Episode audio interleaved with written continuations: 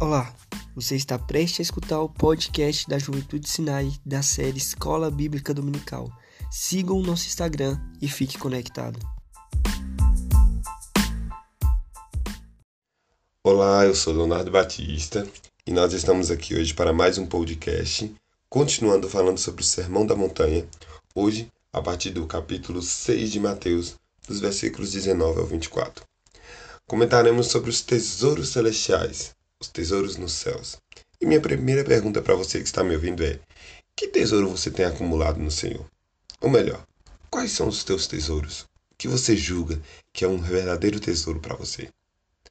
A partir do versículo 19, nós vamos encontrar a seguinte passagem: Não acumulem para vocês tesouros na terra, onde a traça e a ferrugem destrói, e onde os ladrões arrombam.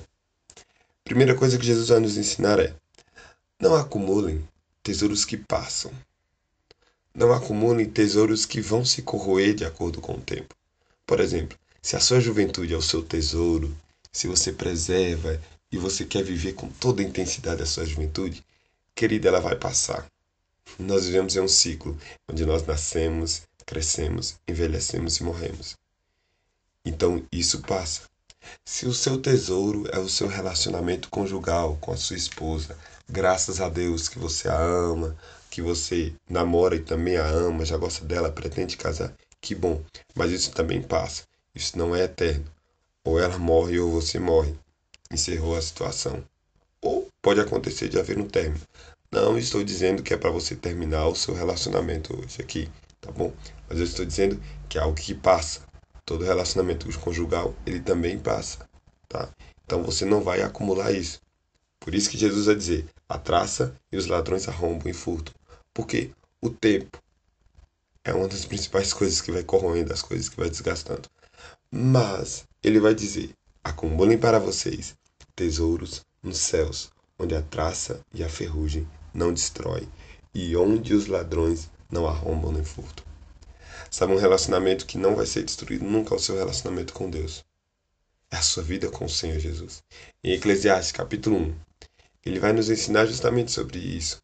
Não há vantagem ao homem considerar tesouros terrenos. Não há vantagem ao homem considerar que tudo que ele conquista aqui é aquilo que vale a pena. A Bíblia vai deixar bem claro: trabalhai pela comida que permanece eternamente e não por aquela que perece. Vivei por aquilo que vai lhe trazer recompensas no Senhor. E eu não falo sobre você buscar do Senhor a recompensa de viver em uma vida de reação e ação.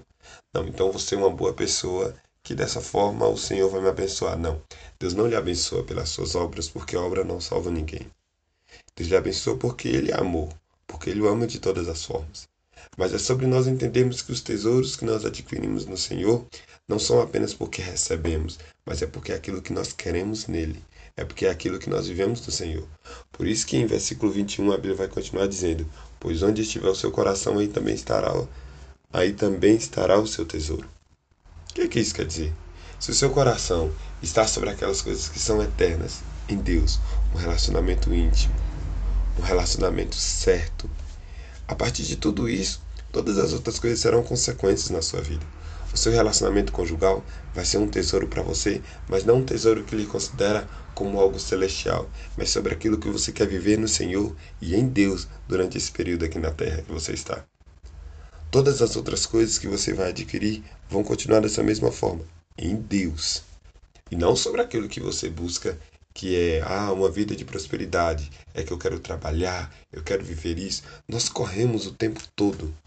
E aí Salomão vai nos ensinar aqui, ó, tudo passa. Porque tudo é vaidade. Vivemos em uma vida efêmera. Vivemos correndo para lá e para cá, nós nunca temos tempo de nada. Nós sempre julgamos que não, é, eu tenho que fazer isso, eu tenho que fazer aquilo. Não, guarde seu coração durante esse tempo. Por mais que você pode ter sua vida corrida, você pode ter que resolver muitas coisas, ok, mas guarde o seu coração no Senhor, se preserve nele, não deixe que a assolação do tempo lhe consuma, para que você não entenda mais sobre tesouros em Deus. Não deixe que a correria do dia a dia faça com que você não perceba mais que a sua leitura bíblica diária acabou. Que você simplesmente se contenta com sua oração antes de dormir ou com sua oração ao acordar. Muito pelo contrário, Persista nisso. Persista em você viver em Deus uma vida íntima, um relacionamento sincero, um relacionamento concreto. Porque aí você está compreendendo que, Pai, o meu tesouro está em Ti, pois eu guardo meu coração em Ti. A minha vida está em Ti. Jesus vai continuar nos ensinando algo muito interessante, que é falar que os nossos olhos são a candeia do corpo. Se os seus olhos forem bons, todo o seu corpo será cheio de luz. Ele vai nos trazer justamente a ideia de que nós precisamos refletir tudo aquilo que nós buscamos viver no Senhor. Se nós dizemos que o nosso tesouro está em Deus, eu preciso refletir essa afirmativa. Não é simplesmente uma fala que eu jogo ao vento, porque, como eu acabei de falar, vai passar. E o que vai considerar que isso é eterno é justamente aquilo que eu evidencio, é aquilo que eu vivo no Senhor. Se eu vivo em Deus, essa vida assim, ó, é eterna. Como diz em Provérbios 4:23, que as, as procedências da vida provêm do nosso coração no Senhor Jesus. Então, se eu evidencio isso em Deus, a minha vida será uma vida de luz, será uma vida baseada no Senhor, será uma vida eterna em Deus. Porém, se os olhos forem maus, todo o nosso corpo será cheio de trevas. Portanto, se a luz está dentro de você, são trevas. Ou seja, se eu não evidencio isso, as pessoas não vão olhar para mim e vão perceber Cristo. Mas você fala, não, mas eu busco todos os dias. Sim, nós vamos buscar todos os dias. A Bíblia diz que nós precisamos buscar pela santidade. E isso é um processo. Isso não é algo que acontece de imediato. Não. É um processo que nós estamos construindo em Deus. Mas nós precisamos evidenciar isso nas nossas palavras, nas nossas atitudes, nos nossos relacionamentos. Nós precisamos deixar claro isso no Senhor, que nós buscamos viver para Ele e Ele é o nosso verdadeiro tesouro. E algo muito interessante é que tudo aquilo que nós recebemos aqui, quando nós chegamos, nós entregamos aos pés do Senhor. Por quê? Porque nós não queremos simplesmente é, recolher recompensas para nós, porque entendemos que tudo é para a glória de Deus. E por ser tudo para a glória de Deus, é justamente eu perceber que o meu relacionamento com Ele é um relacionamento de viver em intimidade, de viver em parceria, de estar sempre próximo dele. É o meu prazer o servir. Se é o seu prazer estar na igreja, se é o seu prazer ler a Bíblia diariamente, se é o seu prazer sentar na sua cama, estar na sala ou qualquer outro lugar do seu quarto ou qualquer outro lugar da casa que você esteja, é ali ler a Bíblia, orar. Isso é você entender que aí está o seu coração.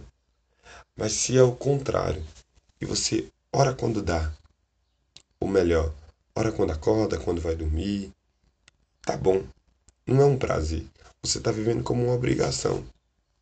Você está vivendo como eu. Tenho que fazer minhas obrigações do dia, né? Deixa eu orar aqui antes, antes de comer, antes de dormir. Estou saindo para trabalhar e falo, Deus me guarda. Não olhe como obrigação. Primeiro que Deus não tem obrigação nenhuma de nos abençoar. Ele nos abençoou porque Ele amou.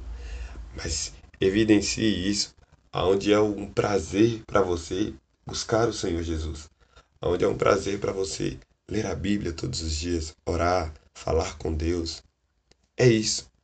Aonde está o nosso tesouro? Lá está o nosso coração. Porque nós buscamos um tesouro que é eterno, um tesouro que é nos céus, não sobre as coisas que passam, não sobre as coisas que com o tempo permeiam a morte, mas com aquilo que simplesmente vai direcionar a eternidade. O versículo 24 o Senhor vai dizer: Ninguém pode servir a dois senhores, pois odiará um e amará o outro, ou se dedicará a um e desprezará o outro. No fim, você não pode simplesmente viver uma vida dúbio. Você não pode seguir aquele ditado de crente Raimundo, um pé na igreja, um pé no mundo. Não existe crente Raimundo. Ele nunca esteve na igreja. Ele simplesmente foi um amigo do Evangelho. Ele simplesmente gostava de ouvir as canções, ouvir a palavra que o emocionava, estar no meio de todas as pessoas. Era mais um contexto social que ele participava. Era mais um âmbito que agregava a ele alguns valores. Estar na igreja é uma consequência de um relacionamento com Deus. Porque eu não estou ali em um lugar. Eu quero estar ali para adorar. E aí essa adoração passa a ser conjunta, passa a ser em comunhão. Vivemos nesse tempo de pandemia e é justamente sobre esse processo que nós vamos entender. E agora, quem é você sem igreja? O Senhor é realmente seu tesouro nesse tempo de pandemia, onde você não pode cultuar, não pode estar próximo de ninguém, você não tem mais o contato corpo a corpo. Quem é você? Qual é o seu tesouro agora? É sempre nós compreendemos isso. A igreja é um espaço de consequência. Ela não é justamente o maior âmbito sobre entender que ah, o meu tesouro está em Deus porque eu estou na igreja de segunda a domingo. Não. O seu tesouro tem que estar tá em Deus porque os seus olhos precisam refletir a luz.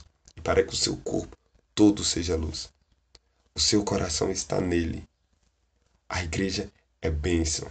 A Bíblia deixa bem claro: foi o Senhor que constituiu a igreja. E nós precisamos sim congregar, isso é muito importante. Mas, acima de tudo, é compreender em Deus uma vida de eternidade, uma vida de um relacionamento íntimo. Assim como Davi. Davi foi considerado um homem segundo o coração de Deus porque Davi se entregava ao Senhor. Ele sempre reconhecia diante do Senhor a sua humanidade. Ele matou pessoas, ele pecou, ok. Mas Davi sabia reconhecer e dizer, Deus, eu errei. Ele chegava lá no Salmo 51 e dizia, Pai, cria em mim um coração puro e renova um espírito inabalável. Ele sabia que o Senhor era seu tesouro maior, ele errou, mas ele sabia para quem ele correr. O filho pródigo, depois de passar uma temporada longe, ele volta para o pai e diz: Pai, pequei contra os céus e perante ti, eu nem sou digno de ser chamado seu filho. Ele poderia retornar e dizer assim: Meu pai, Tu sabe, né, que eu errei, gastei, mas eu sou seu filho, você não vai me deixar desamparado. Não, ele ainda falou, pai, que se for o caso, eu trabalho até como empregado. E nós precisamos compreender isso. Você não precisa simplesmente chegar diante do Senhor e exigir seus direitos. Não, Deus é amor. Deus nos abençoa de todas as formas. Nessa você falava assim, não, o Senhor vai me abençoar, eu, eu creio nisso, porque Ele vai me abençoar. Ok, mas você não, não busca apenas as bênçãos do Senhor. Busque relacionamento. Busque viver uma vida íntima com Deus. Busque preservar o seu tesouro no Senhor, preservar a sua vida nele, porque é daí que procedem as dádivas da vida. É sobre nós compreendermos isso, sobre estarmos no Senhor. E lembre-se, é um serviço a um só Deus. Em Tiago, capítulo 3, do 11 ao 12, diz que uma fonte não pode jorrar água doce e água salgada. Você não pode ao mesmo tempo que diz que adora a Deus, você adora Mamon. Que você adora a Deus, mas nós vamos olhar o seu celular, tem uma playlist. Que misericórdia. Você não pode simplesmente dizer que adora a Deus, mas quando você está na sua escola, você é um crente 007. Você tem um péssimo comportamento em sala de aula. Na faculdade você mata a aula, participa de todas as festas. Você não pode ser uma pessoa dúbio. Você precisa servir a um só Deus. Porque quando você serve a um só Deus, você entende, não, o meu prazer está no Senhor, não está nas coisas terrenas, não está naquilo que passa. O meu prazer está nele. É nele que eu mantenho a minha fé, é nele que eu mantenho a minha esperança todos os dias. Viva uma vida sincera, uma vida de arrependimento, uma vida onde o seu coração está intrínseco com o Senhor, está enraizado no Senhor. Porque aí você entende que lá está o seu tesouro do Senhor Jesus. Que Deus te abençoe. Obrigado por estar conosco em mais uma aula da EBD. Um abraço.